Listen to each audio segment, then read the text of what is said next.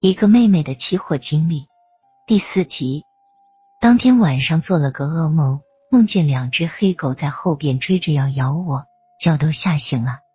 醒来后再也睡不着了，干脆分析起行情来。直觉告诉我，这种高奏国歌的行情到底能维持几天呢？政府到底是在拔苗助长，还是有其他想法呢？我怀疑政府好心帮倒忙，主力要借机出货了。早上第一个来到营业部，打开网一查，吓了一跳。银河证券上的主力机构有一百三十多亿资金，昨日已经离场了。我的第一反应是给经理打电话，让他广播提醒股民逢高离场。经理笑我大惊小怪，起码行情应维持几天吧。营业部好不容易有了大交易量机会，应把握机会呀，等等。他委婉拒绝了我。还害怕我影响沙龙股友，九点前就派车把我拉到神农山爬山玩去了。这随后的两天小幅回落，多数追买的股民都被套在了一千七百二十点以上，我心里也很难受，劝股民们止损。可股市不是期市，股民很少有止损的，套住就一直挺着。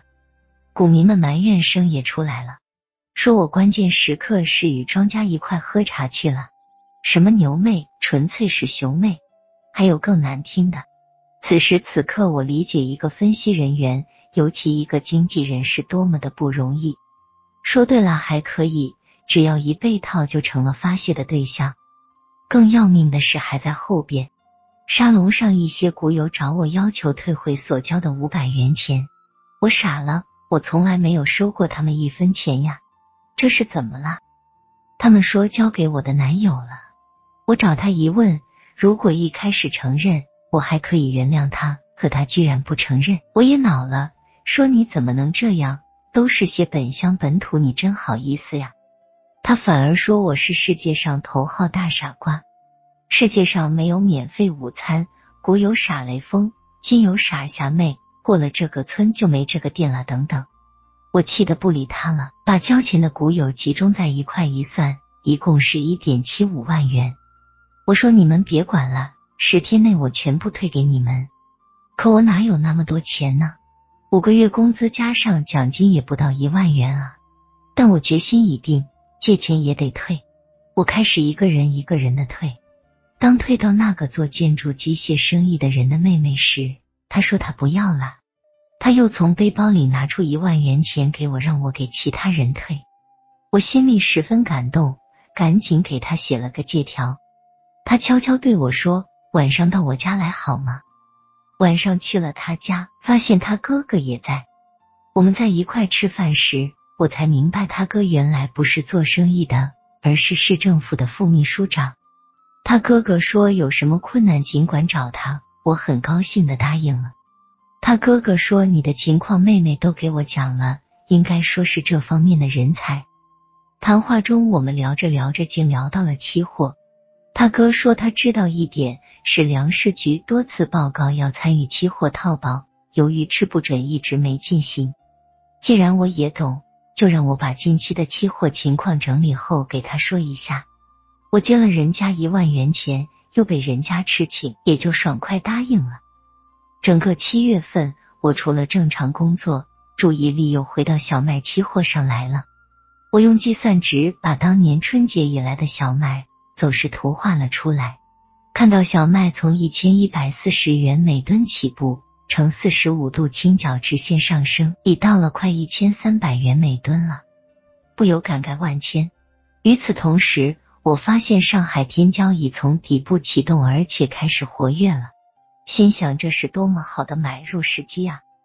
我把小麦期货的情况和图表。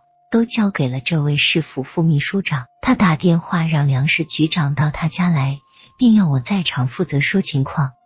没过多长时间，粮食局长带着四五个粮食局的头头脑脑都来了。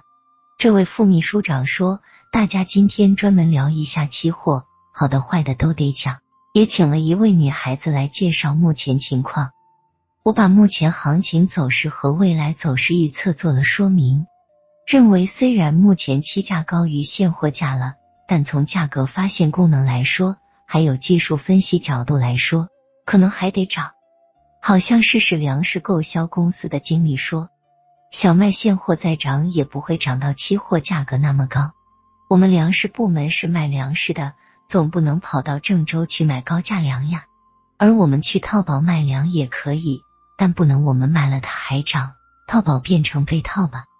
这个经理的话让大家听的都觉得有理，于是局里那两个原先主张参与正卖期货的也不吭声了。副秘书长说。三位局长也别全听省粮食厅和证交所那一套，决定了，我们是包括各县市区，统统不能参与小麦期货。听了他们的发言和决策过程，使我陷入了深深的沉思之中。为什么一个河南粮食基地市对小麦期货会有这样大的抵触？仅仅是因为不懂期货吗？我拜访了市粮食购销公司经理。